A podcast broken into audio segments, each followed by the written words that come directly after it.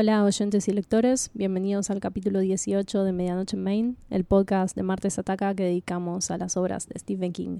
Mi nombre es Lucía y me acompaña Andrés.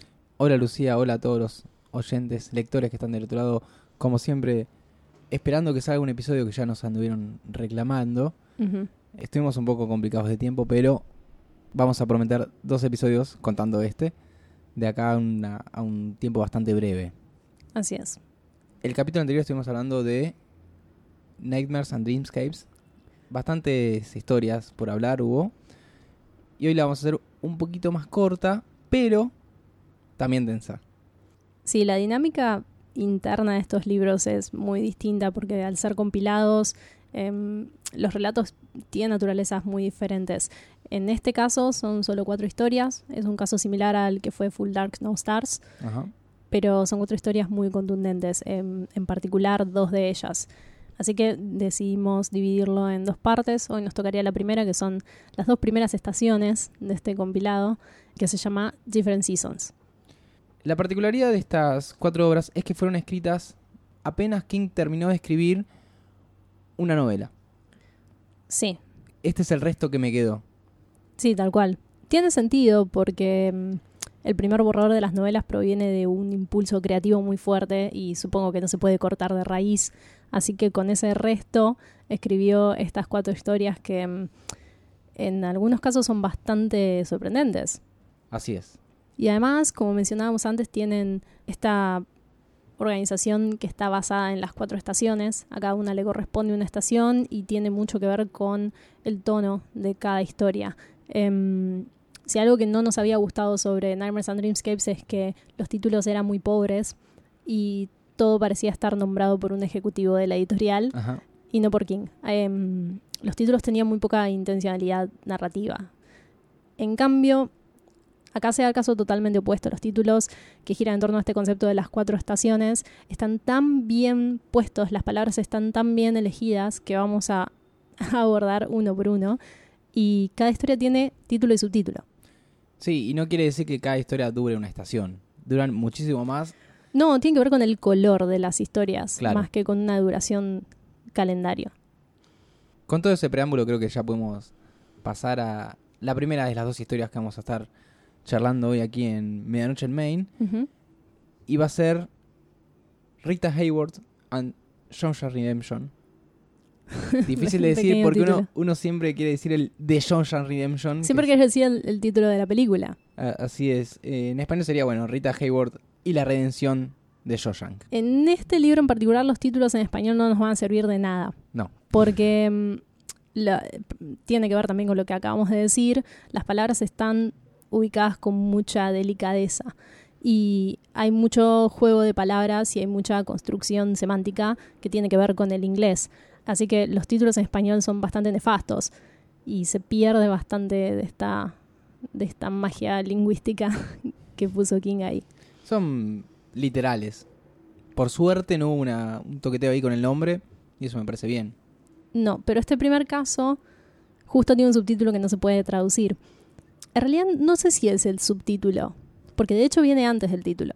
Sí, en la de las ediciones tenés una página que dice, eh, en este caso, por ejemplo, Hope Spring Eternal, Ujú. girás y ahí empezás a leer Sí, Rita Hayward and Shawshank Redemption. sí, Hope Springs Eternal, que es el pretítulo, no sé si hay una palabra para eso, de Rita Hayworth, viene de una frase en inglés que significa esperar algo de manera muy esperanzada, en Ajá. términos de esperanza, durante un tiempo muy prolongado, a pesar de que hay muchas probabilidades de que eso no suceda. Tiene todo que ver con esta historia. Y también tiene todo que ver con la idea de florecer, con la idea de renovarse, eh, con algo muy espiritual y muy sensible. Hay un juego de palabras similar en otra historia que es Fall from Innocence, em, que nos toca en el episodio siguiente. Y en cuanto al título, que es Rita Hayworth and Shawshank Redemption, hay una contraposición que se está dando entre la imagen de Rita Hayworth, que para los que no saben es una actriz, era una actriz, y la idea de la prisión, que es Shawshank, el lugar donde están los personajes de esa historia, que tiene que ver con un choque simbólico entre algo que podría representar lo que es la libertad, la expresión, el arte, eh, el amor, la sexualidad, eh, todo eso que engloba a Rita Hayworth como personaje y que está directamente asociado con la idea de libertad y la prisión de Shoshank, que es este bloque Que reprime todo eso. que reprime todo eso. Sí. Exacto. Lo que es interesante es que el personaje principal de esta historia, Andy Dufresne, se vale mucho de lo primero para vencer a lo segundo. Hay algo en la construcción de este título que me recuerda a una reflexión de Nick Cave, que es cómo se escribe una canción y cómo está basado en el contrapunto. Se sitúan dos imágenes disparatadas una contra la otra y se espera que saquen chispas entre ellas. Em, es una manera muy pregnante de contraponer dos imágenes. Entonces empecemos a sacar chispas entre dos personajes. Eh, por un lado vamos a tener a Red, Sí, en este caso el narrador en primera persona. sí, eso es otra mm, cuestión sobre las historias que compone este compilado y es que todas son historias sobre narradores Ajá. porque alguien, en el marco de estas historias que cuenta King, está a sí mismo contando una historia. Em, tres de ellas están en primera persona, excepto a Pupil, que está en tercera persona, pero ya vamos a ver cuando terminemos con Shawshank Redemption que es muy importante, es- eh, juega un papel muy fuerte el poder de la narrativa entre los dos personajes que protagonizan a Pupil.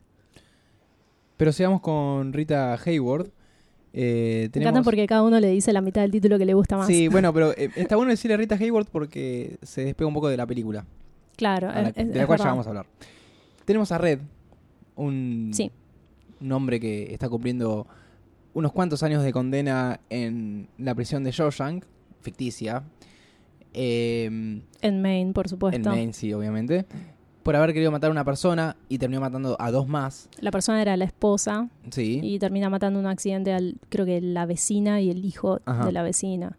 sí, algo desafortunado, pero que claramente tenía una intención de matar a alguien. Red está en, la- en esta prisión hace ya 10 años cuando llega Andy Dufresne, que prácticamente va a atravesar para mí toda su vida, le va como ir cambiando las perspectivas de las cosas. Y Andy Dufresne, por lo contrario, está preso siendo inocente. Que el chiste de todo el tiempo es que ahí son todos inocentes y nadie le va a creer en ningún momento. Supuestamente por haber matado a su mujer y eh, al amante de la misma. Sí, Lo interesante es que Red nos va contando toda la historia de Andy y nosotros estamos pensando que la historia trata sobre Andy y que no es tanto sobre Red. Y para mí es la historia de Red atravesado, por este otro Andy. personaje. Sí, Sí, el arco de Red depende de la llegada y, bueno, eventual partida, spoiler alert, de Andy Dufresne. Em, si alguien no leyó este cuento o no vio la película, lo cual dudo, porque está en repeat hace como 15 años en cable, em, eh, recuerden que lo vamos a spoilear. Y este en particular es un cuento bastante spoileable, si bien como en todos, lo valioso es el recorrido. sí, una vez que lo terminas de leer, lo, entre comillas, importante que pasa, interesa pero está ahí nomás. Voy a admitir que mm, me emocionó mucho el final de Shawshank Redemption sin esperarlo. Mientras lo releía, Ajá. eh, mi, ca- mi caso con Different Seasons es un poco particular porque yo ya lo había leído, pero solo había leído tres historias y en un orden distinto del que figuran en el libro. No tengo claro cómo pasó eso. Eh, leí primero la cuarta, después la primera, después la tercera y nunca había leído a Pupil que leí para grabar esto. Pero sí había leído Shawshank Redemption y además está claro que vi 800 veces la película. Pero cuando llegó el final, se ve que hay una construcción invisible hasta llegar a esa conclusión de Red Redding al final. ¿Se llama Red Redding? Sí, Red es el sobrenombre en base a Redding, que era el apellido. Claro, es un poco redundante. Y no sé si también porque él es irlandés y era colorado. Tiene sentido, en la película hay un guiño sobre eso porque Red es Morgan Freeman, que ya sabemos que no es colorado. Pero decía, se ve que hay algo que se va construyendo en el interior del lector mientras Red cuenta esta historia porque llegado el final todo cae como una bolsa de, de plomo. Sí. Eh, es un yunque emocional y realmente moviliza la noción de que una idea pueda ser tan poderosa. Una autopreservación y una autoestima muy fuerte dentro de un territorio muy, muy hostil. Sí, eh, creo que lo sensible va por ahí. Lo sensible de Shawshank Redemption tiene mucho que ver con lo que yo a veces pienso sobre el arte, que es esa parte de uno que nadie puede destruir. Ajá. Hay algo en las personas que no es, em, no se puede, bueno, encarcelar, como dice Red al final de esta historia. Y este es el caso de un personaje que lo descubre gracias a otro, y ese otro es Andy Dufresne, que llega para realmente cambiar su perspectiva sobre las cosas y sobre sí mismo. Por si no se entendió, esta idea refiere un poco a la de Sacheri en La pregunta de sus ojos. Este, este cuento hizo muy popular a través de una película también, casualmente, que habla un poco de la pasión y eso que el hombre nunca puede perder. Puede perder la familia, los hijos, los amigos, el trabajo, todo, pero la pasión no se pierde. Es esa pequeña, esa, esa cosita que, la que uno Es se algo que tiene mucho que ver con la humanidad, con lo que hace a un ser humano, em, en cierto modo, indestructible. Sí, se puede pensar a partir de muchas aristas de las personas. El punto de vista de esta historia es que esa arista es la esperanza. Esa es la idea que le, le inculca Andy Dufresne a Red Redding. Siguiendo con la historia, Andy llega a la cárcel, él es un banquero, un tipo adinerado, entra a un lugar donde no entiende nada realmente, es un, un lugar donde no, no- sabe bien qué puede esperar de él, eh, y empieza a sufrir todos los eh, vericuetos que uno entiende, al menos a través de Hollywood, uno puede sufrir en la cárcel, ya sea estar en malas condiciones, sufrir violaciones, golpes, robos, eh, todo lo que pasa dentro de ese mundo, que esperamos nunca conocer en- de primera mano. Eh, A veces tengo pesadillas sobre, sobre eso. Sobre cómo alguien me, me culpa por un crimen que no cometí. Como esa película Ratty, ¿cómo se llama? Ratty Horror Show. sí, de Ratty Horror Show, que bueno, es básicamente un tipo que le plantan y dicen, vos matas a estas Sí. personas. Es una de mis peores Y, pesadillas. las, y están dadas las pruebas para demostrar que no pasó así. Eh, por suerte, hace muy poco terminó esa pesadilla para ese hombre que le dieron la sentencia final y ya es libre. Eh, pero sí, es un... Bueno, en este caso es algo así, porque él era inocente y estaba pre- estuvo preso muchísimo tiempo. eh, y calculo que de algo se habrá aferrado para poder eh, sobrevivir a eso. Es interesante lo que estás diciendo porque mm, me parece el rasgo más predominante de Andy Dufresne. Él tiene una convicción muy fuerte sobre aquello en lo que cree. Ajá. Y no necesita nada más. De hecho, al principio de la historia, cuando lo vemos atravesar el juicio, que termina resultando en, no sé, cadena perpetua, eh, Andy no miente. Él no tiene necesidad de llorar y pedir clemencia porque No. él sabe que no lo hizo. Él no se rebaja a ningún tipo de mentira o de actitud que no tenga que ver, que en cierto modo no honre aquello en lo que él cree. Y eso es muy interesante porque es lo que a él lo mantiene en pie. Es un personaje que tiene una dignidad y una, mm, una fidelidad consigo mismo que es bastante impresionante para mí. Andy Dufresne es uno de los personajes más lindos que ha escrito King, porque además de ser metódico y de ser em, calculador y poder ejecutar este plan a lo largo de 28 años, también es una persona muy sensible. Y eso es lo que se trasluce en su relación con Red y en la manera en que esta evoluciona hacia un lugar que termina siendo una amistad muy íntima. Sí, Red se presenta ante Andy como el tipo que consigue lo que sea en la cárcel. Sí, lo que sea. Dentro de algunas normas, le puedes pedir algo, te hay un sobreprecio y lo consigue. Y su primer pedido es un martillito, un pico muy chiquitito para tallar piedras, porque Andy tiene el hobby de, de- picar piedras y darle forma, coleccionarlas. Red al principio lo toma con pinzas, ¿qué es esto? Es un poco peligroso, no, te- no estás pidiendo un paquete de cigarrillos, sino un elemento que puede llegar a matar a alguien. Entiende al principio Red. Eh, pero bueno, acepta, se lo lleva, se lo paga y ahí queda.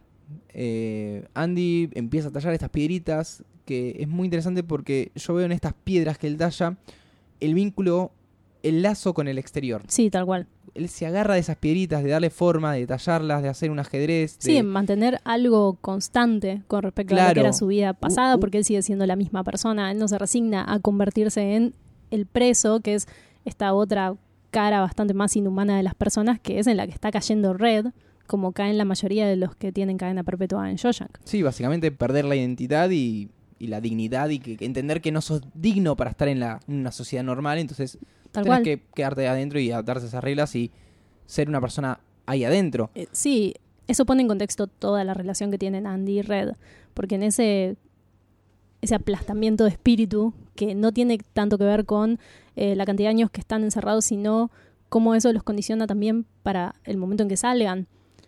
Claro, Eh, claro. Es lo que predispone eh, esta relación. Estar tantos años en un lugar así te moldea para sobrevivir y vivir en un lugar así. Y una vez que estás afuera y después de tanto tiempo, ya sos alguien bastante inútil.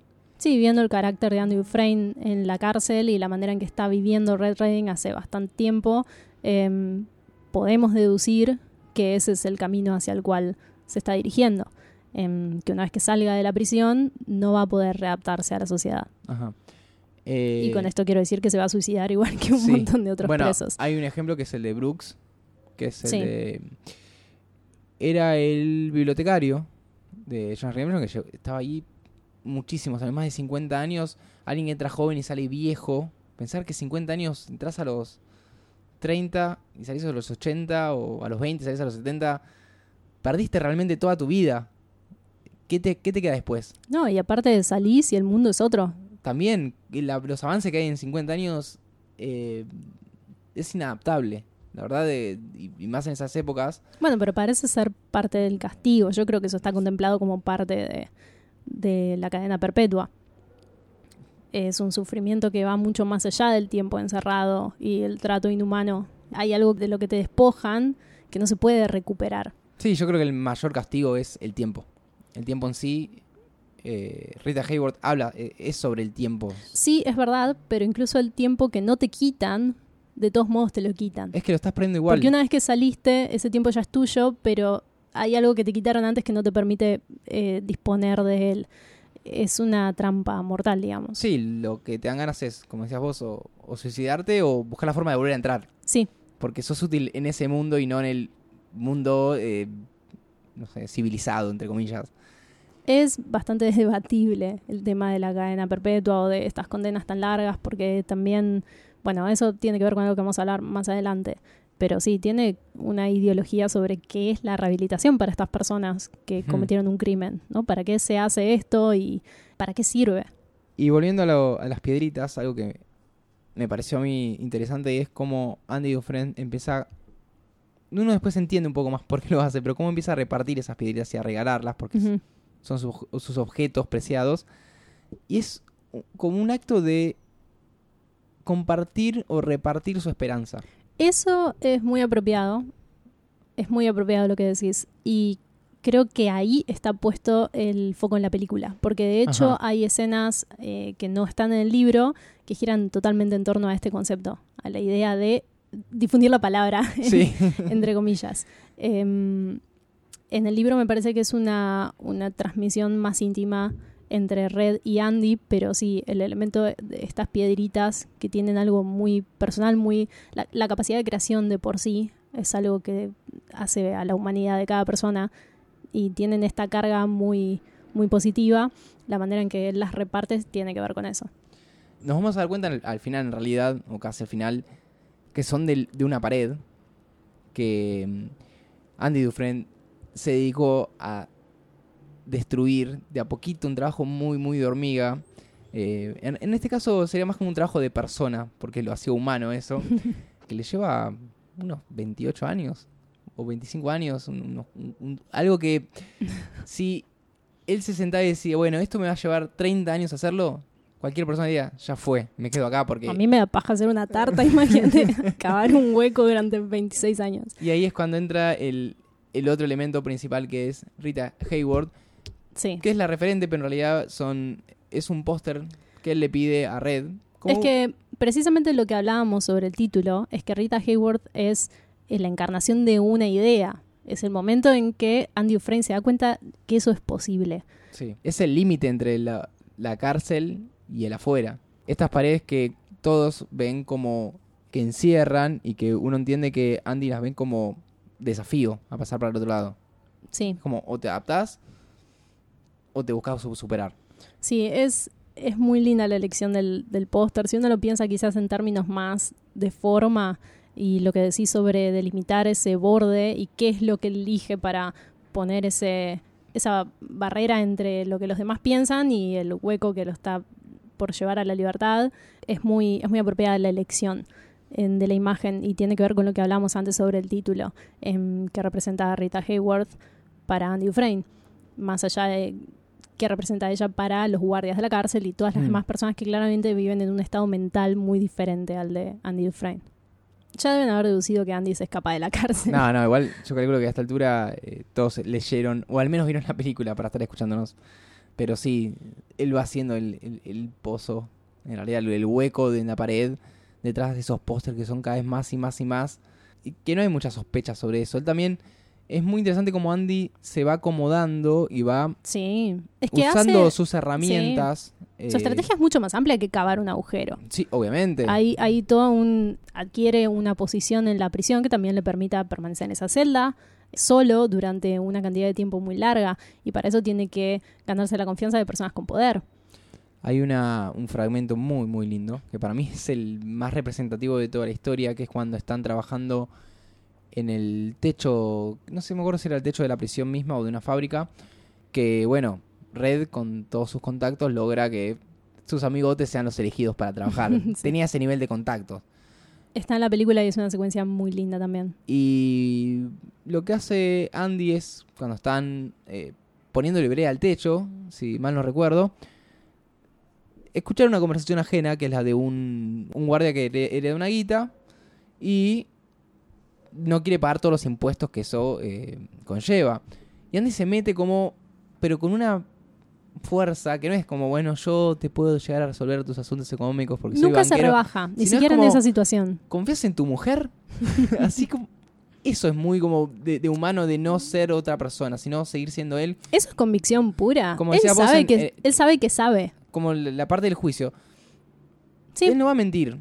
Y, y toda esa secuencia en la que hay un mano a mano y él puede inclusive perder la vida o, tener lesiones muy fuertes, estar en- al borde de, de un precipicio, negociando y diciéndole al guarda, no, en realidad yo te puedo, si confías en tu mujer, le pasas la plata y nadie te va a deducir como una, una maniobra económica que en parte es a lo que se dedicaba Andy Dufresne, lícita igualmente. Y cuando esto sale bien, uno espera, bueno, ¿qué pide a cambio? No sé, eh, protección, dinero, eh, no sé, comodidades. No, cerveza para mis amigos que están trabajando acá. Y es un gesto hermoso. Y en el momento en que están todos en el techo, y Andy no está tomando porque él eh, tenía, tuvo un problema con el alcohol y ya no bebía. Y ahí es cuando Red cae y ve una luz interior en Andy Sí. que está todo el tiempo brillando.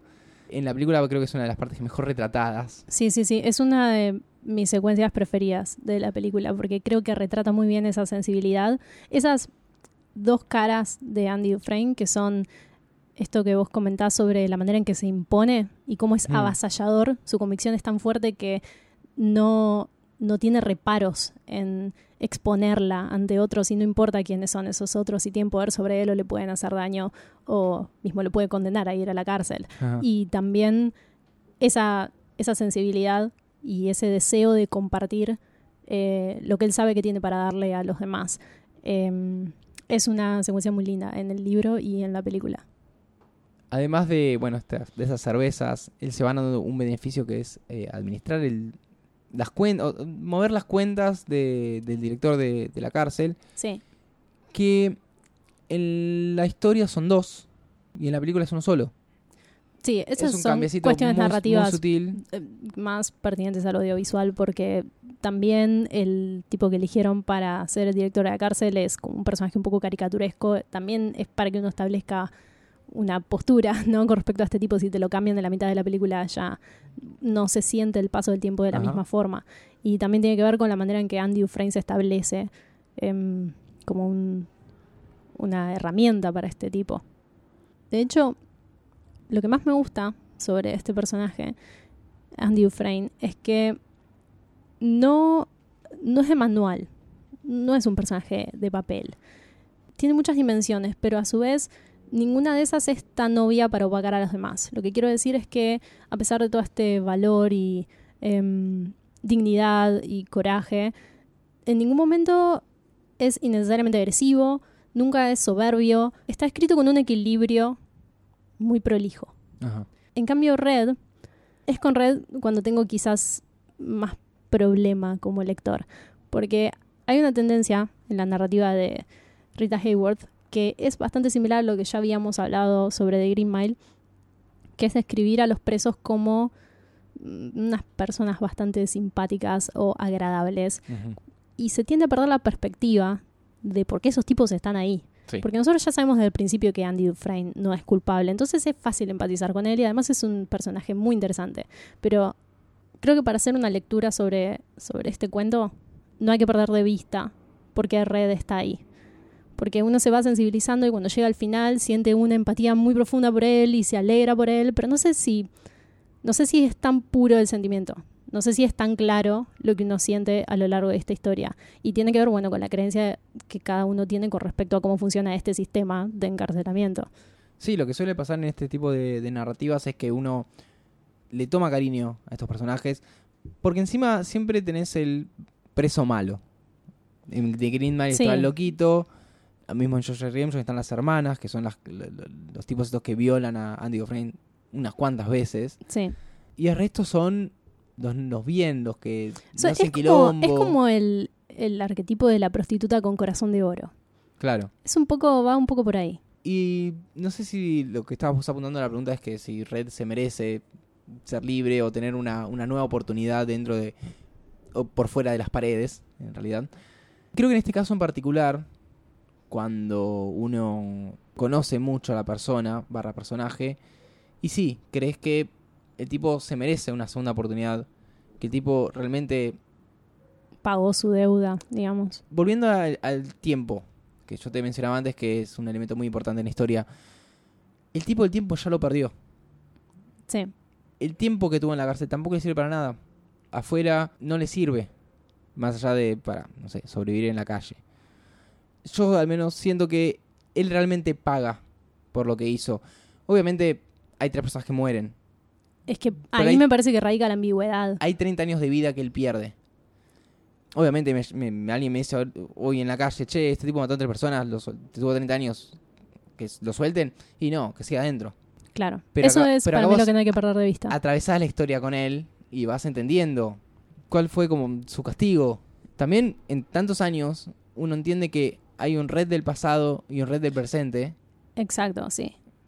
Sí, Él sí. que realmente no es la misma persona que hizo eso. Es eh, algo que me habías dicho antes de grabar y en lo que tenías mucha razón es que la pregunta de si es justo o no que Red tenga em, este acceso a la esperanza, digamos, tiene mucho que ver con el contexto. Ajá. No es una pregunta descontextualizada que sería, ¿merece un tipo que mató tres personas volver a ser libre después de cumplir una condena muy larga? Sino que no estás hablando de cualquier tipo, estás hablando de este personaje con el que hiciste cierto recorrido y sabes lo que siente, también sabes lo que piensa y matar no es una opción para él nunca más. Ajá. De hecho, él considera que arruinó su vida.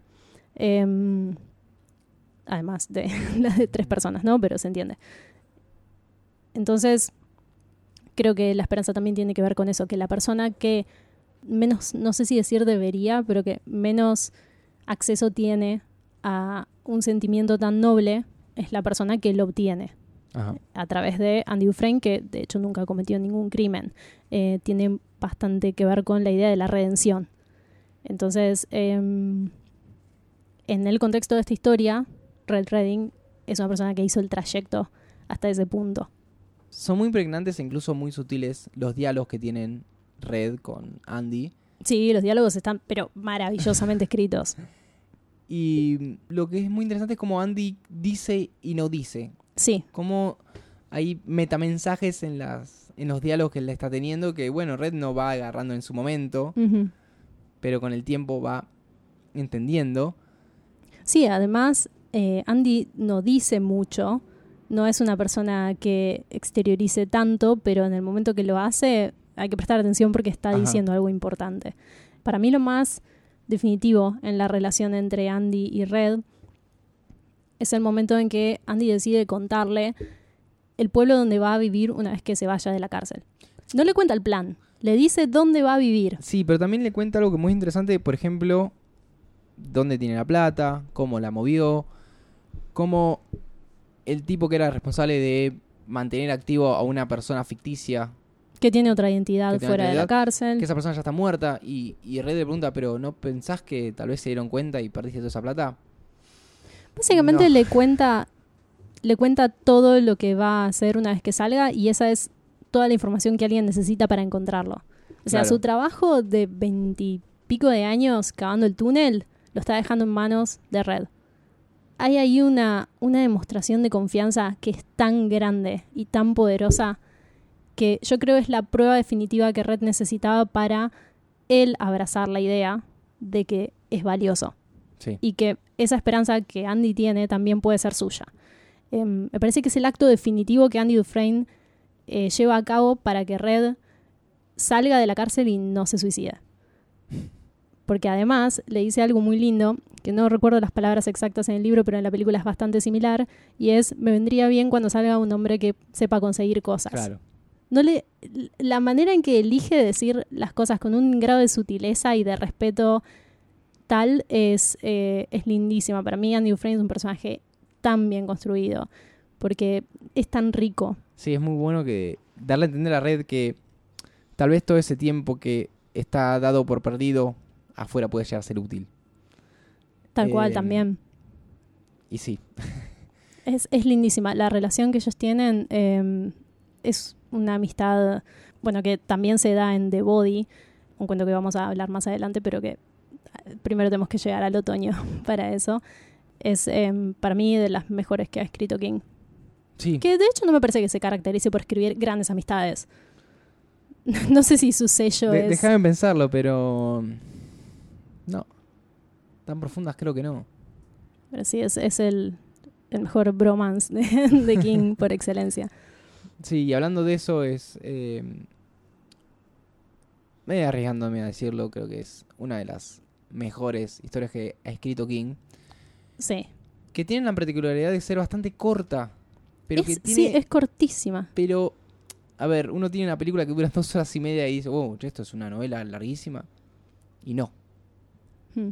Porque La peli es muy digna igual. hay algo que a veces le pasa a King, perdón que critique, pero es que se pone a escribir cosas muy largas, muy extensas, pero rellenándolas de induido. sí. O sea, sí, sí. eh, eh, igual eso es sabido. O sea, no estás tirando ninguna bomba que nadie nunca se haya planteado. King es el rey del relleno y lo ha sido en muchas ocasiones. y- Acá ha quedado muy en evidencia que yo soy más cruel que vos.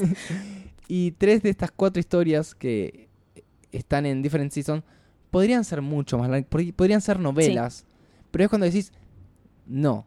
Tal vez ahí es cuando empezaba a, a reparar y a tapar agujeros y no quedaba tan bien. Pero yo creo que Rita Hayworth podría haber sido una novela. sí, sin duda. Sin Eh, duda. Esto es una cuestión que nos viene surgiendo a lo largo de los episodios desde que empezamos a hablar sobre cuentos eh, en varias ocasiones.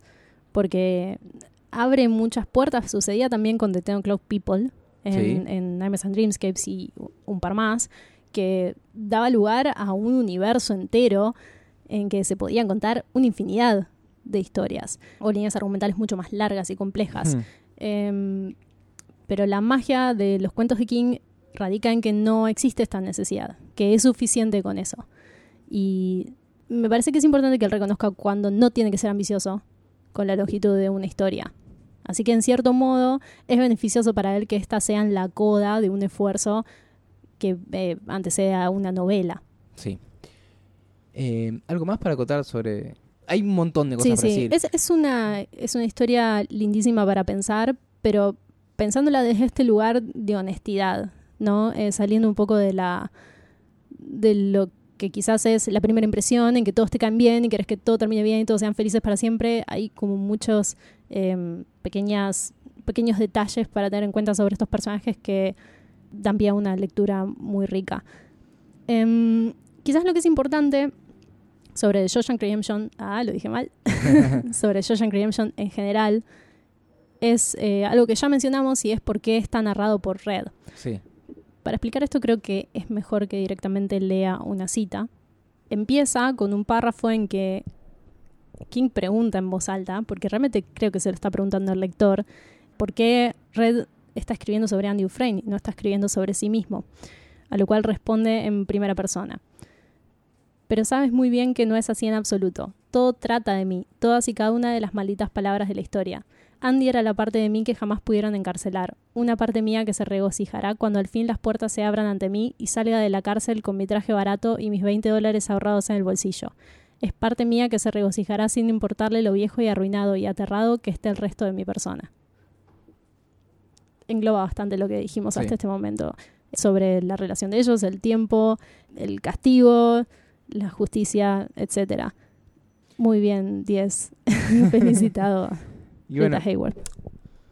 también se habló muchísimo de la película. Teóricamente la mejor película de la historia. Títulos que a mí no me gustan dar. ¿Qué? porque- Pero dice quién, IMDB. Sí, no sé, bueno, pero Que a ver, vota es- gente como yo, o sea.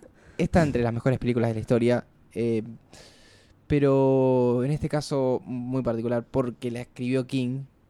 Y ya el... ¿El la- guion lo escribió King? No, no, el guion. Ah, no, ah. no, no, eso no. Lo, lo escribió Ya Dara- me estaba lo escribió sorprendiendo. Darabont, pero que la historia es tan fuerte Sí. que el Darabont no tuvo que rellenar baches como le ha pasado a otros directores. Y sin desmerecer su trabajo como director, se mueve sola la película, la historia. Sí, igual yo creo que Darabont hizo la lectura más sensible Sí, de la situación, quizás la lectura más espiritual, eh, más ligada a lo que vos comentabas antes sobre cómo Andy Dufresne, que es esta persona muy eh, sabia espiritualmente, decide compartirlo con los demás. Está bastante mistificado el personaje de Andy Dufresne. No me parece mal, es una es la lectura que hizo de esta historia. Creo que mencionamos antes la rareza de que esté Morgan Freeman, un tipo negro, de raza, como dicen algunos, de eh, color. representando a un irlandés colorado, que Sí. nada que ver. Y como vos decías, es por este rescate de lo espiritual. Y una de las cosas que tengo entendido que hizo Darabont fue pensar en la voz, pensar en el narrador. Mm, Y así como en un, un cuento, en, en una novela, el narrador es escrito, en una película lo pregnante es el sonido. Tal cual, y venimos de decir por qué es tan importante Red Redding, por qué es importante que él nos cuente la historia. Y si elegís un mal narrador, estás obviando el concepto Sí, el, el- general el del- espíritu de la historia. Sí, Darabont escribe, adapta, pensando en la voz de Mo- Morgan Freeman. Y, mucho no podía fallar de esa forma. Eh, No, está muy, está muy respetado. Bueno, en principio están muy respetados los personajes. Ya Sí. sabemos que los mejores casos de adaptaciones son esos. sí. em, precisamente por el tipo de escritor que es King. Y en este caso se, se ha puesto mucho hincapié en ver la evolución de, de esa relación entre Andy y Red, pero siempre manteniendo el, el tono dramático del libro. Em, que a veces es bastante, bueno, sucedía también con The Green Mile, que a veces es casi sarcástico, ¿no? El, el humor dentro de la prisión es algo muy fuera de este mundo, como vos decías, civilizado. Creo que ese tono está bastante respetado. Y las secuencias más lindas eh, de la película creo que coinciden con las secuencias más lindas del libro, quizás Sí. exceptuando el momento en que Andy eh, pone un disco de ópera para todos. Sí, eso no está, creo. Eso no está en el cuento. Pero me parece muy bien que lo haya agregado. Sí, Son estos- quizás subraya un poquito de más, pero bien. Pero bien, porque es utilizar un recurso audiovisual para mostrar este, cual, sí. esta ofrenda que tiene. Yo prefiero Andy. que yo prefiero que haga esta escena adicional y no que un personaje lo verbalice. Claro. Y diga, Andy Dufresne es un tipo que viene a Mm. compartir con nosotros Y me dio esta piedrita. tal cual. Sí, sí, sí. Esos parlantes que están eh, representando la libertad o los sueños de libertad. Ay, la peor traducción. Eh, Y el, el afiche es bastante malo también. El afiche clásico de Andy. me gusta. ¿En serio? Me gusta el plano de Andy. Ay, pero es spoiler lluvia. alert absoluto. Pero si no sabes nada. Pero no importa, te muestran Bueno. de- los primeros 30 segundos ya sabes que es un tipo que está en la cárcel y en la tapa del DVD tenés un tipo que está en la lluvia ¿Y qué- libre. Pero no sabes. y se llama no- Sueños de Libertad. Pero no sabes si está libre, si es un sueño, No, si, si es Palermo festejando el gol contra Perú. No sabes. Para mí está muy claro. Pero bueno, sí. Está bueno que, que Darabont haya logrado esa imagen tan eh, icónica para el Es cine. icónica, sí. Es totalmente icónica. Que pudo haberla hecho algún otro actor, como por ejemplo Tom Cruise. Sí. Ah, Eh, Tim Robbins para mí es, está, pero súper bien casteado. A lo que iba es que no le iba a dirigir Darabont esta película. ¿Quién le iba a dirigir? Rob Reiner en un Mm. momento quiso dirigirla, que es bueno, el actor Bueno, el, no, de Manu, Body, Manu hubiera salido, dirigió Misery también. pero tenía otro tipo de cast. Cuando lleguemos a The Body voy a grabar Me llorando. parece perfecto. Eh, Imagínate en vez de Morgan Freeman a, a Harrison Ford. Mm. Claramente estás apelando más a la imagen que al sonido. Sí, sí, sí, sí. Así que bueno.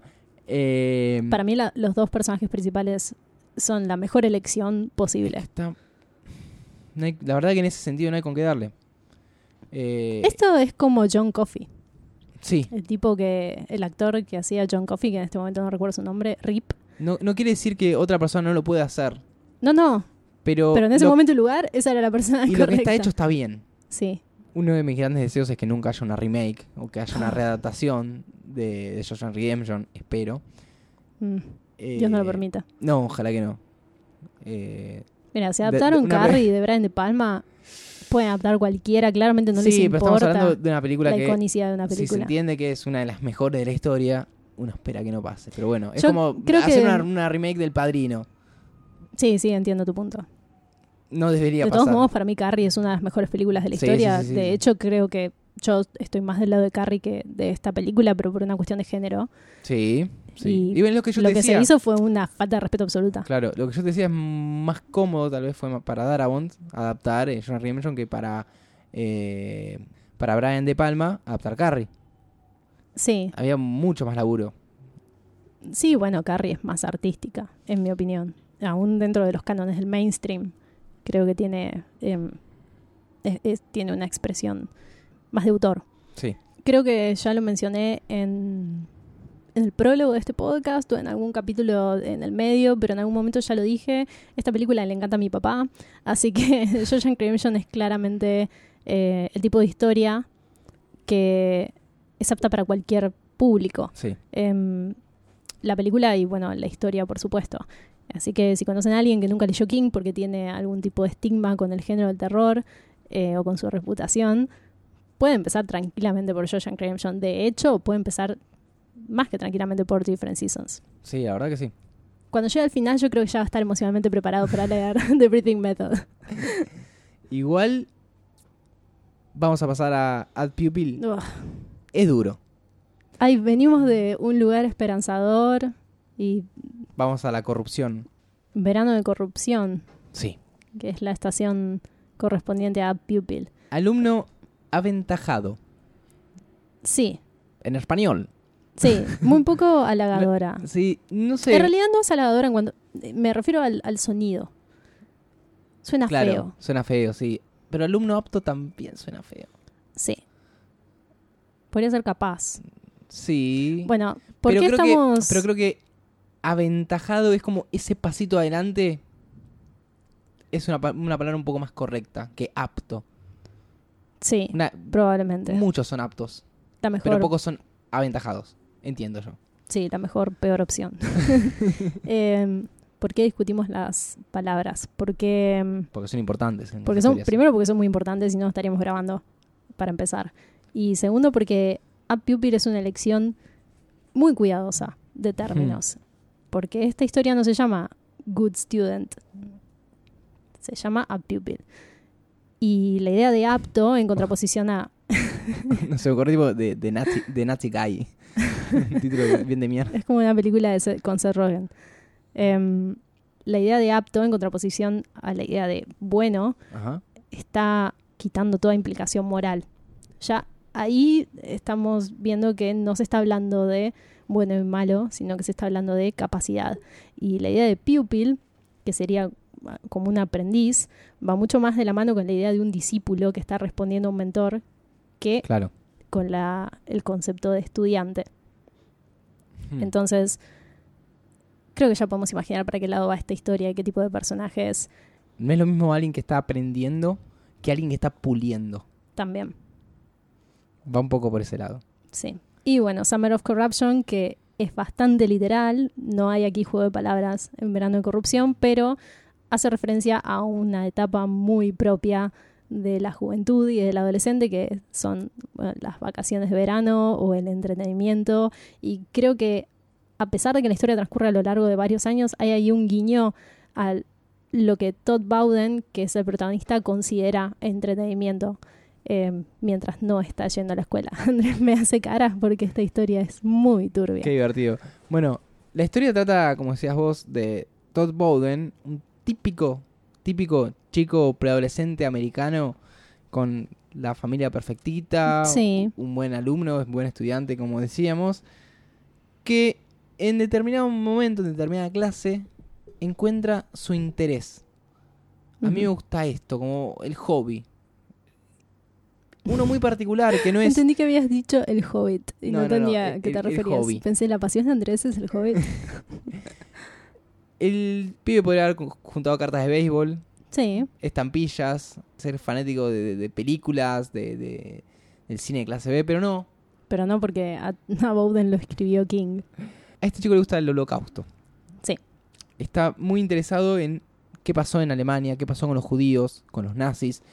Empieza a, a dudar de algunas cifras. Hay una parte muy interesante cuando lee 9 millones. Creo que eran 9 millones el número. Y dice, no, acá hay un, un problema editorial. Alguien puso un cero de más o dos cero de más. Eh, Sí, siente un impacto muy fuerte a medida que se va enterando de lo que sucedió. Y sumado a eso, descubre, a través de esta afición, que un vecino del barrio probablemente sea un genocida nazi prófugo. Sí. Estamos hablando de- del vecino que en ese momento se llamaba Arthur Denker. Pero en realidad, Se llamaba Kurt Tusander. así es. Así que em, todo esto que parece muy complejo en la historia es muy rápido. Hay- Algo que a mí me gusta mucho La es que... historia empieza básicamente cuando Todd Bowden le toca el timbre a Carlos Sanders y le dice, sé que sos un nazi, déjame pasar y contame todo. claro. Eh, King nos deja muy en claro que no es sobre una persecución, que no es que, uh, No, era no. nazi o no es nazi. Hmm. Porque mismo cuando lo lees, ya te dice el señor Dusander, cuando todavía no confiesa. Pero Sí. vos, como, uno como lector ya sabe que el tipo es él. Esta historia está narrada en tercera persona Sí. precisamente porque el narrador va a ser Dusander. Y ahí lo tenemos a Todd en la casa de este anciano bastante dejado, eh, que no representa una imagen casi idílica que esperaba Es Todd. casi patético. Es patético, es totalmente patético. Sí. Eh, Todd esperaba, no sé, abrir la puerta y verlo a Hitler. No sé qué esperaba. Pero es un tipo que nada que ver y que inclusive él piensa, este tipo no pudo haber hecho todo eso. Como si fuera un logro. Sí. Obviamente el señor Dusander no le dice aún así, soy esto, sino que Todd tiene un poquito de, de- de extorsión para repartir, diciéndole, por ejemplo, bueno, ¿querés llamar a la policía? Llámala. ¿Querés llamar a alguien? Hacelo. Sí, se regodean la Yo estoy acá esperando que hables. Ya desde el primer momento en que Dusander abre la puerta, se presenta una dinámica de poder que es bastante peculiar. Y eso que en un principio es una algún tipo de competencia para ver quién tiene supremacía sobre el otro, termina siendo una relación simbiótica tan poderosa en que ambos se odian y se temen por igual Y se necesitan. y se necesitan.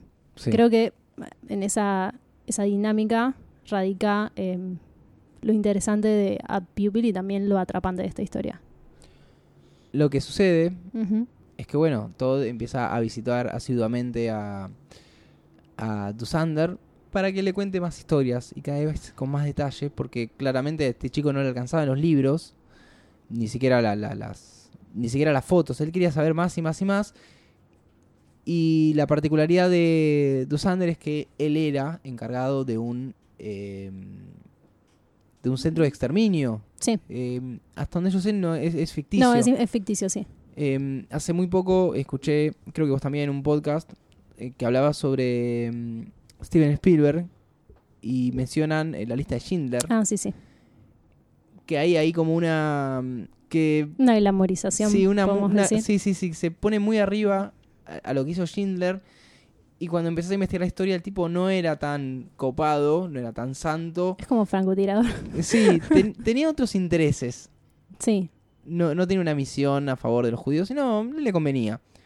Y está bueno que King haya elegido personajes ficticios, no es que agarró el nombre de un genocida nazi, eh, habló de Auschwitz o... No, Sí. habló de lugares más ficticios, lo mismo que pasaba con John Shank. Es como que se despega y Sí, pega sí. la realidad eh, a la misma vez. Sí, es una Eh, manera de poner en perspectiva el concepto. Em, Sí, eh, a mí también me parece bien que lo haga, porque acá está, está tratando de meter la mano en, en cuestiones que tienen más que ver con el mal, Hmm. entre comillas, ¿no? Entre la, la perversión y la crueldad. Creo que va por un lado más humano que histórico y que para eso está el personaje de Todd Bowden.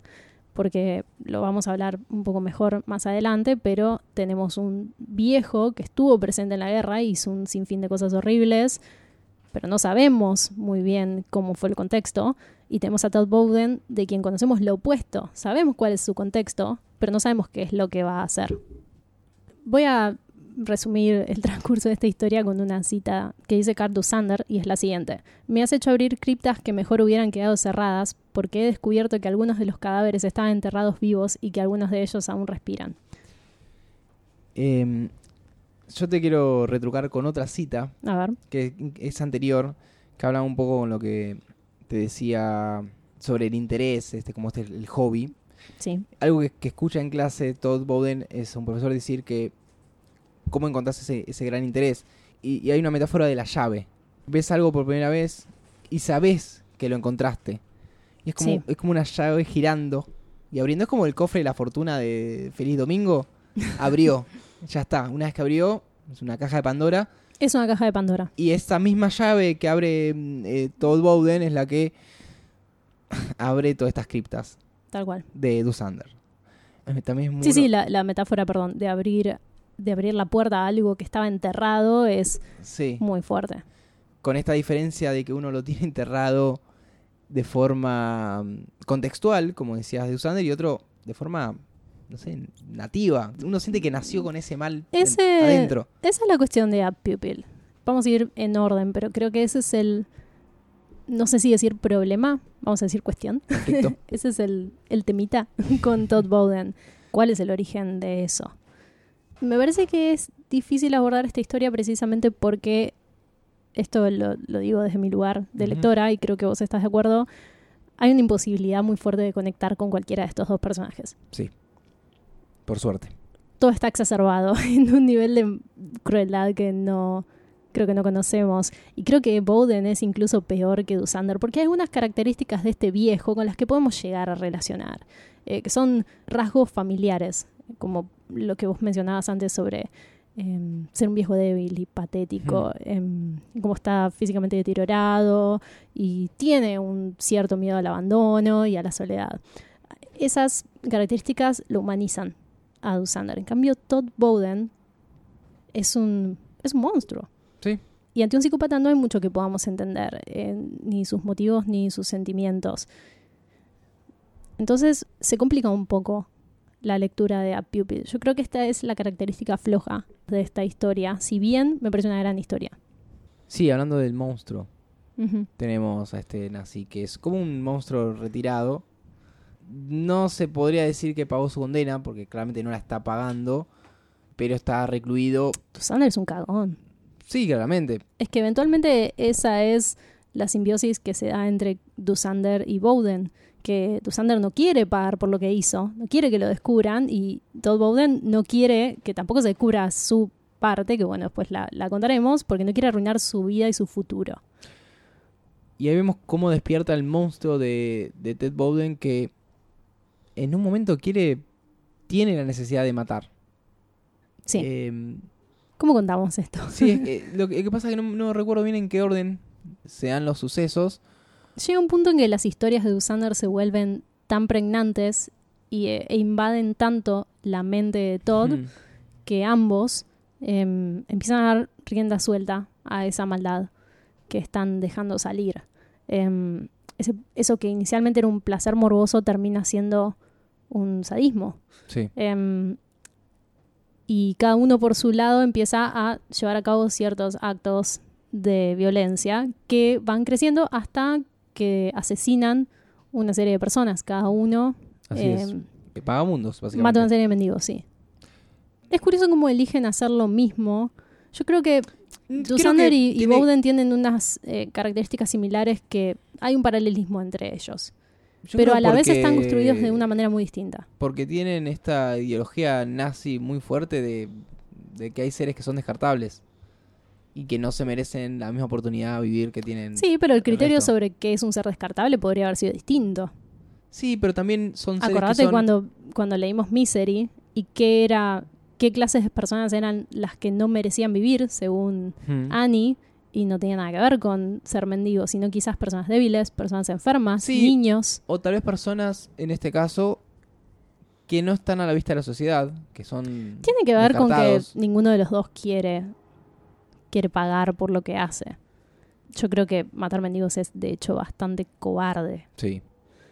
porque Susander empieza matando animales y casi al mismo nivel mata mendigos. El tema es que estos, estos asesinatos empiezan a ir de control para los dos y llega un punto en que su relación es tan dependiente que inclusive Dusander no puede morir sin que Todd tenga miedo de que se destape una olla sobre todo lo que él sabe y nunca reportó. Sí, porque todo básicamente es, un- es cómplice de un criminal de guerra.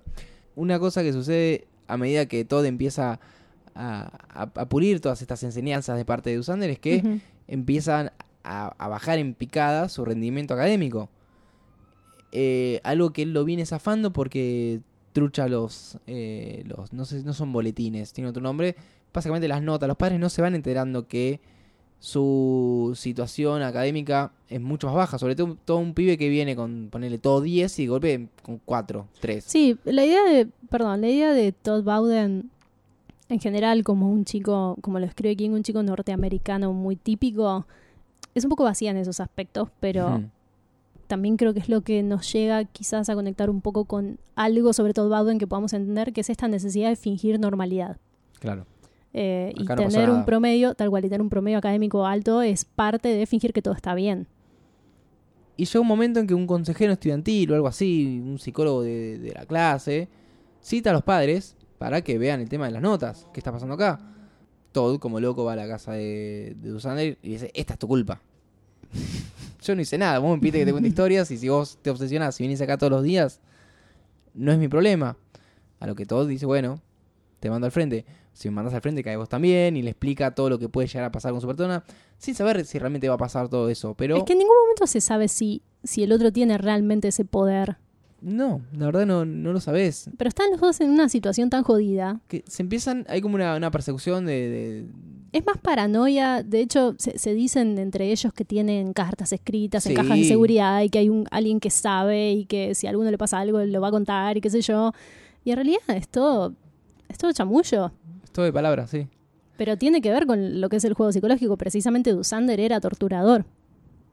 Hmm. Es una cuestión bastante de, de gato y ratón. Eso, exactamente. Es como que se van persiguiendo la cola entre ellos. Y ya que, ya que mencionamos eso, lean, lean Mouse de Art Spiegelman. Sí, sabes que yo le iba a recomendar, pero Está en una tónica absolutamente diferente Es a totalmente esto, distinto. pero es, em, es recomendación. es sumamente perturbadora también Sí. desde otro lugar. A mí me, me hizo mucho efecto Mouse. Sí. eh, bueno, si quieres hablamos un poquito, pero sí, estamos hablando de una novela gráfica de Art Spiegelman que retrata el holocausto eh, a través de dibujos de gatos y ratones. Es siendo algo- los ratones judíos y los gatos alemanes. Hay otros animales también, pero la historia principal, que es sobre el padre de Art Spiegelman, Vladek, está contada con ratones. Y uno dice, ah, pero esto es, un, es para niños.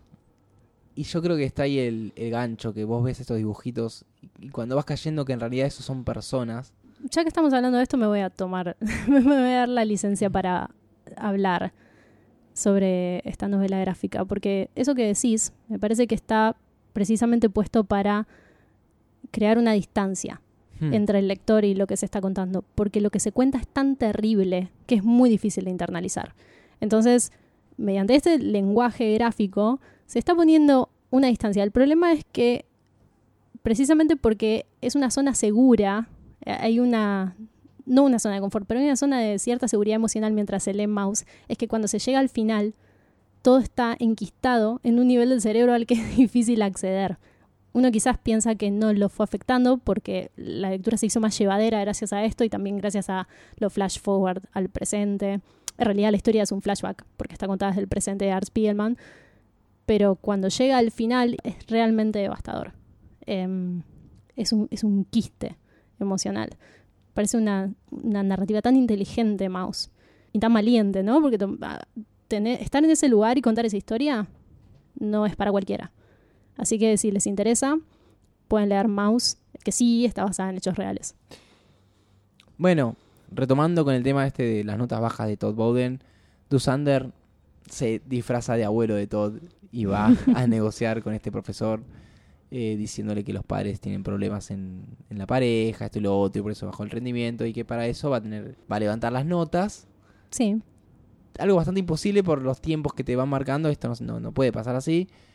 Y es como el gran conflicto que tienen. y ahí es cuando la doctrina. Ahí lo, lo, está, lo, lo empieza a adoctrinar. Es interesante cómo van cambiando, cómo van Los cambiando roles. las- los roles tal cual entre uno y otro, cómo se van pasando la pelota y por momentos uno tiene más control que otro y cómo también se va desarrollando este odio, porque en un principio eh, Todd no odia a Dusander, de No. hecho para él es casi un juguete. Bueno, recién leímos una bajada en la edición de Different Seasons que tengo acá, que es de Signet, que para escribir a Pupil dice, un adolescente se convierte tanto en el títere como el titiritero de la maldad, dice, of evil.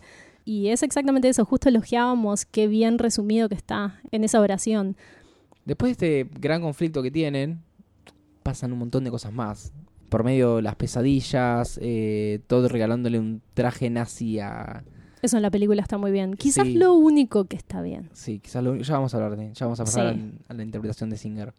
Pasa un tiempo, es como que se aleja la, la, la relación, es como, bueno, logramos esto. Llegan a una suerte de impasse. Sí, hay un, un impasse y, y todo sigue estudiando, sigue adelante. Pasan unos cuatro años, creo. Sí, Se ven regularmente, pero hasta ahí nomás, no esta intensidad que venía manejando. hasta que pasa lo inevitable. Sí, Dusander tiene un paro en una de sus tantas cacerías. en uno de sus entierros de mendigos en el sótano y tiene que recurrir a Todd para que lo cubra, cubra la escena del crimen y llame a la ambulancia. O sea, antes de poder ir al hospital tiene que borrar toda la evidencia de lo que acaba de hacer. Y ahí se retoma esta dinámica de, de dependencia y de simbiosis en un montón de aspectos.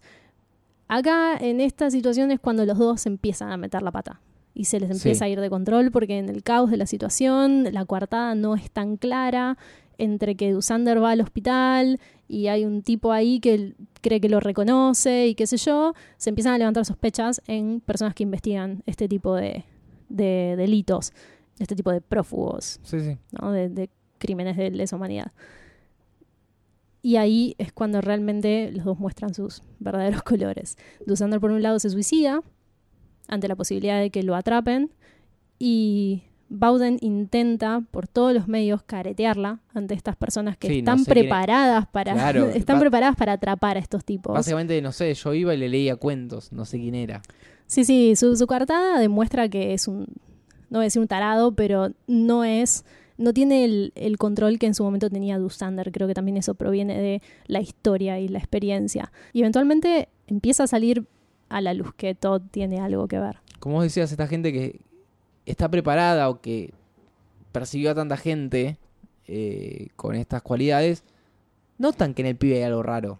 Sí, Hay una, como una No hay fachada una- que Hay valga. una lucecita, algo que se prende cuando hablan de este tipo. Deducen que el pibe no está limpio.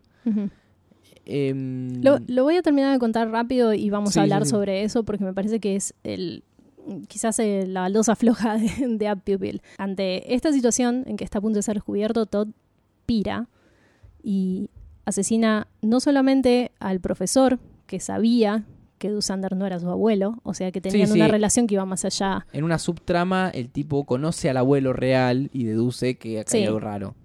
Sí, sí. Y como es un gil total, va y se lo cuenta a Todd Bowden. Y la historia termina con Todd tiroteando desde una colina a personas en autos en la autopista. Mató una barbaridad Sí. de personas hasta que se nos da a entender que lo redujeron matándolo. Sí. Pero básicamente se desata eh, lo que ellos llaman un killing spree, no sé cómo es en español, que es como una suerte de matanza. Mm. Em, algo así como la masacre de Columbine, qué sé yo. Bueno, claramente es imposible entender a Todd Bowden como personaje, entender a qué viene todo esto. Sí, ¿cuál es el, ¿Cómo el- llega el hasta motor? ahí? Sí, no Sí. hay contexto, no hay eh, algo que lo empuje. Como decíamos, Dusander tiene todo este movimiento fascista que, Claro, un que contexto, aprueba que se cual, haga eso. Un aval. Un Claro. aval y- en ese momento de la historia fue para personas como Carlos Sander aparentemente un aval. Entonces hay muchas cosas sobre él que podemos deducir también por lo que sabemos nosotros sobre la historia. Pero decirnos que Todd Bowden es un típico adolescente, pero que en el fondo es un psicópata fingiendo normalidad, no nos da muchas explicaciones. Entonces acá me parece que está el, tema de A Pupil y es que King parece estar preguntándose cuál es realmente el origen del mal. ¿Es una cuestión de contexto o es una cuestión de que se trae Es algo nato. nato? Me hizo recordar una película que vi hace un par de años que se llama We Need to Talk About Kevin. Sí. No recuerdo quién es el director. Sí que es con Tilda Swinton. Y es una película también que aborda este tema. ¿Existe realmente un contexto propicio para que una persona sea malvada? ¿O una persona es malvada? Y si bien me parece que a Pupil no, no da muchas respuestas sobre esto, creo que simplemente plantea la cuestión y no considero que esté mal, sí me gustaría que se explore un poco más a todo o que de alguna manera podamos llegar a entenderlo, pero quizás es eso. Un psicópata es alguien que no tiene empatía, quizás no se puede entender. Esa peli precisamente es muy frustrante porque nunca se puede comprender y todo escala cada vez más en, en unos niveles de violencia que para mí son inconcebibles. Entonces, eso, A Pupil es una historia difícil. Sí, lo mismo le, le pasó a, a Brian Singer, que fue quien adaptó esta, esta historia. A mí, eh, Estás diciendo Boo, Sí, estás no. diciendo Brian Singer. yo vi primero eh, la película. Sí, yo también, porque este es el que no había leído. Qué buena película, está, está bien. Está, Sí. Sea, de todo, interesante. Qué raro que esté tan subvalorada. Sí, también había algunas, algunas cuestiones audiovisuales que no entendíamos, como, Hmm. che, nadie se dio cuenta que hace 40 minutos está parado en la ducha y todos se fueron y lo dejaron ahí, como cosas un poco forzadas. Sí. Y cuando haces, yo creo que con, con la primera lectura de Ad Pupil te das cuenta cuál es la falencia de la película. Que los tipos hicieron la película del nazi. Imagínate si para adaptar Rita Hayworth, Frank Darabont hubiera considerado solamente a Andy Dufresne. Claro. Y Red, nada, ni siquiera relata. No, no hace nada, está ahí. De hecho, por eso me parecía importante que, bueno, bueno, importante, me parecía Relevante. valioso que abordemos este capítulo con esa premisa. Eh, son dos historias sobre dos relaciones muy íntimas eh, en muchos niveles y son realmente distintas. Ahora, en el momento de adaptarlas al, al cine, ¿qué es lo que se está tomando como principal? Para mí, Brian Singer, además de, que la película en sí no me gusta mucho estéticamente, no me gusta cómo está filmada, eh, ni tampoco me gusta cómo está casteado Todd Bowden, creo que no entendió a Pupil, o quizás las cosas que no entendemos nosotros son las mismas que él no entendió, pero no supo dónde agarrarse para compensar. Mira, yo creo que, hablando del cast, el primer, es el primer problema. el primer problema en realidad Sí. es que la historia original trata de un pibe de 13 años. Sí. Y acá tenemos a un adolescente terminando la prepa. Ahí es donde Body hace todo bien. Bueno, pero yo creo que, creo que te lo había comentado, el caso de Lolita, esta novela que también es sobre una nena muy chiquita, y que cuando la llevaron al cine no podían hacer una nena tan chiquita, Sí. más allá de todo lo turbio de la historia. Sí, Lolita pasa- es perturbadora. es muy- es la muy como la cuentes. Claro. Y acá, acá pasa lo mismo, entonces tenés un adolescente, pero también es muy insulso igual. No, es que eh, ahí diste en el clavo. Para mí el mayor problema es que ese chabón eh, es una drapie. No hay nada que podamos inferir de su expresión que tenga que ver con una ambigüedad. Es solamente apático. Yo si conociera a un tipo así jamás me creería que es normal. Pensaría que es un sociópata. No tiene expresión alguna. Para mí el problema mayor es que ese personaje está mal encarado. Y en contraposición tenemos a, tenemos a Ian McKellen, Bueno, Ian McKellen es- hace todo bien. pero que es un tipo que hace todo bien y es muy fuerte al lado de este pibe. sí, sí, sí. por eso digo, por es la película del nazi, porque él hace todo bien. La escena, la escena que, que se pone el uniforme. Sí, es que empieza a marchar. Sí, sí, eso es, es Bueno. buenísimo. el montaje está bueno también. Y ahí se entiende, por ejemplo, que Sí, abrió la puerta. sí. Que ahí está desatando todo. Eso está muy bien interpretado y muy bien representado. Aparte, ellos no tienen química. Otra cosa que en The Body está hecha 10 puntos, no de la hora de Sí, llegar al momento falta, falta. de hablar sobre esa película. Pero sí no tienen, no tienen química. Eh, son dos personas puestas en una habitación a actuar algo que no entienden. Claro. Aún así no es una pésima película, pero con el material no, de referencia no. realmente Podría haber pierde. sido mucho mejor. Sí, Sí. sí, sí, sí. Y ni hablar de el cambio del final, que en el cual Bueno, la bajada de tono eh, para mí ella es baja el alevosa. tono com- completamente y entendés menos a todo. Porque es, es insulso todo. Para mí es muy Sí, sí. insulso todo. Todo creo que nunca mata en la película. Mm, Hasta donde yo. No, y no, las no pesadillas que se narran en la historia, en las que no voy a entrar en detalle porque son del, de lo Sí. peor que ha escrito King en términos de horror. Sí, eh, eso ni pinta. No existe en la película. No tiene la necesidad de bajar de tono una película sobre un nazi y un sádico. O sea, no, no la hagas. Si la vas a bajar de tono. Nunca nos va a Eh, hacer sentir bien, por mucho que la, que la arregles. Y hay un detalle más que no podemos ignorar. Que es eh, el actor que representa a, al, al consejero estudiantil. Que es David Schwimmer. Que si no lo Es Ross reconocen, Geller. es el Ross de Friends. Pero no, pará, solo inapropiado. le pusieron un bigote. No, cae peor. Yo no, te digo que sea mal actor, pero No, no, no era el momento. No era el momento.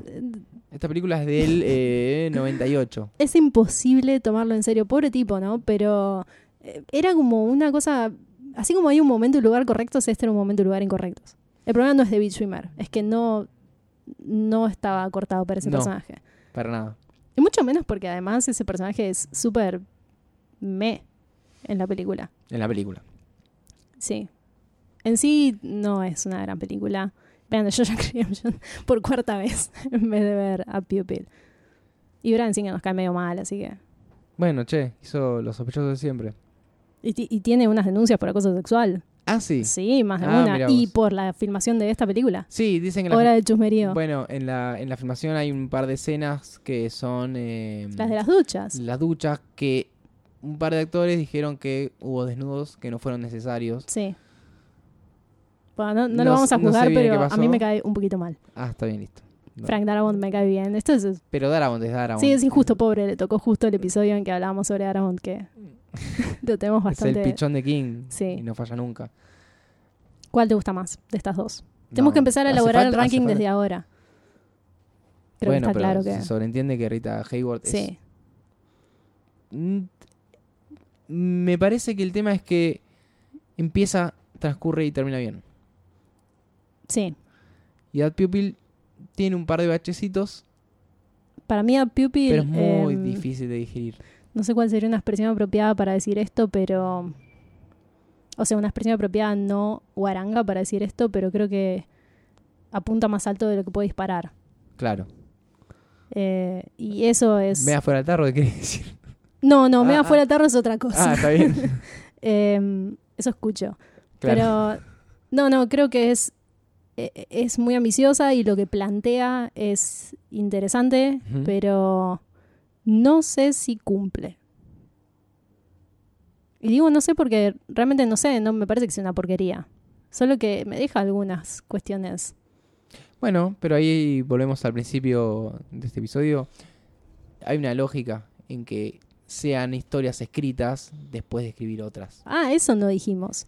Ad Pupil fue escrita después de The Shining. O sea, con el resto que tenía King, escribió algo tan perturbador como Ad Pupil. Sí, a Pupil es solo perturbador. Si lo pones en ese contexto, es como, ah, de, pará. acá, de acá viene. Sí. El otro día encontré una... A mí me encantan las, las- las teorías. Y si son conspiranoicas, mejor. Pero... Ya contamos la teoría de que King mató a Lennon, ¿lo podemos dejar para otro episodio? Ay, dejémoslo para otro episodio. Ay, es muy fuerte esa teoría. Bomba. Es muy fuerte. Eh, no sé en qué episodio lo podríamos decir igual. Uno de teorías Teorías de King. de King matando personas en lugares. Bueno, leí una, una teoría muy interesante, que es que A Pupil no fue escrita por King, sino que el autor de dicha obra es Jack Torrance. ¿Por qué? Porque Ajá. cuando uno lee The Shining se menciona a un personaje llamado Denker, un personaje dentro de lo que está escribiendo Jack Torrance, que era este profesor. eh. ¿En serio? Sí, sí, sí. Eso no lo sabía. Buscan The Shining de Denker y está ahí. Y si lo pensás, Ad Pupil es acerca de un estudiante que es un monstruo. Y el problema que tiene Jack Torrance en The Shining es que tiene un conflicto con un estudiante. Sí, esto sí lo noté. Entonces, Lo otro no lo recordaba, pero esto sí. tal vez él escribe desde esa amargura, esa, esa bronca que tiene. eh, Sí, lo retrata como el monstruo que piensa que es. Claro, claro. Si no lo recuerdan bien, Jack Torrance pierde su trabajo como docente porque se ensaña con un alumno y lo, Lo golpea porque lo caga el, alumno le está, estacionamiento. le está pinchando unas ruedas, no sé qué cosa. Sí, Después hay una, un análisis un poco más profundo en cuanto que el resplandor significa que es, eh, es el imperialismo y el imperialismo es eh, el peso, la carga sobre el hombre blanco. todo eso lo dudo Y muchísimo. lo- los nazis eran muy creyentes de esta idea y que, bueno, se va para un poco para arriba, pero igual hay un poco de Jack, Jack Torrance escribiendo, hay un poco de, de Bachman escribiendo Sí, Ad Pupil. sí, yo creo que todos los personajes escritores de King son un poquito el Batman de King. Hmm. en diferentes, en diferentes medidas. Pero el- el- la idea esta del estudiante está muy clara en The Shining y me parece que sí se trasluce en A Pupil, así que es totalmente válido. Además, conociendo a King como una persona que no creo que se haya tomado el trabajo de hacer em, esa cuestión de simbolismo sobre algo más económico o más social, Sí. sino algo más personal. em, y más sobre universos compartidos, es probable, por la mención de Denker, que sean parte del mismo universo. De hecho, tampoco mencionamos esto y casi nos íbamos sin decirlo. Igual, igual no sería el mismo universo. Sería del universo... El universo ficticio del de- otro de- universo. claro, que es el ficticio nuestro. sí. Eh, casi nos vamos sin decir que Rita Hayworth y A Pupil transcurren en el mismo universo porque Sí. Andy Dufresne en algún momento fue el banquero de Cartus Sander. Sí, hizo algunos movimientos económicos para que invierta en ciertas eh, empresas y tenga acciones y con eso tengan plata. Eh, sí, está bueno. Y, y es muy, muy interesante cuando menciona, qué loco, este tipo termina preso por matar a la mujer. Sí. Y ahí queda. Por eso no me sorprendería, mm, considerando que King suele hacer esas jugadas, que vaya por ahí la cuestión. O tal vez recicló el nombre. Le quedó, le quedó el Denker ahí y puso Denker. Eh, No, lo, lo hace muy seguido. Sí, sí, sí. El tema de reutilizar nombres o de cruzar eh, universos eh, es bastante habitual en King. Creo que podríamos hacer como una pausa, un intermedio acá, Sí, interludio. porque todas las conclusiones generales de Different Season la, la- la haremos el próximo episodio cuando ya tengamos recorrido las cuatro historias, Sí, nos quedan The Body y The Breathing Metal. Que tienen bastante para decir y bastante para, Sí. para, para contraponer con las historias que hablamos hoy. Si todavía no leyeron The Body, en realidad ambos, pero vamos a hacer hincapié en The Body. Léanlo antes de que salga el próximo episodio. No es una historia muy larga y mm, es de lo mejor que King escribió. Ok. Y si quieren, vean la película también. Cuenta conmigo. Sí, de Rob Reiner. O Stand By Me, creo que es. Con la peor canción. Bueno, eso ya me llega el momento de que me queje de esto, pero la detesto. Es el peor cierre de películas que he visto. Ay, el peor. Está justo ahí Eh, con Don't Worry, Be Happy. Así que bueno, amiguitos de la oscuridad, eso fue todo por este capítulo número 18 de Medianche Main, que están escuchando en martesataca.com.ar barra Medianche Main. Disculpas por la demora entre un episodio y otro. Pero bueno, son- Prometemos compensar em, grabando el próximo a la brevedad. Sí. Si nos quieren comentar o algo, nos pueden escribir en Twitter o en Facebook, donde nos encuentran como Martes Ataca, o escriben hashtag Medianoche en Main. Si les gustó este episodio, algún otro, o el podcast en general, lo pueden compartir de la forma que quieran, ya sea haciendo un tweet, haciendo un posteo en Facebook, mandándolo en un WhatsApp a una tía. Yo le mando un saludo a la persona que preguntó cuándo iba a salir Medianoche en Main, porque eso nos motivó a grabar. Sí, sí, ya- Habíamos leído este libro hace mucho tiempo ya. sí, sí, sí, pero bueno, por cuestiones, cuestiones. de la vida, recién ahora lo estamos poniendo a grabar. Así que bueno, eso es todo. Hasta la próxima. Mi nombre es Andrés. Mi nombre es Lucía y nos reencontramos en el próximo capítulo. Chau, chau. Adiós.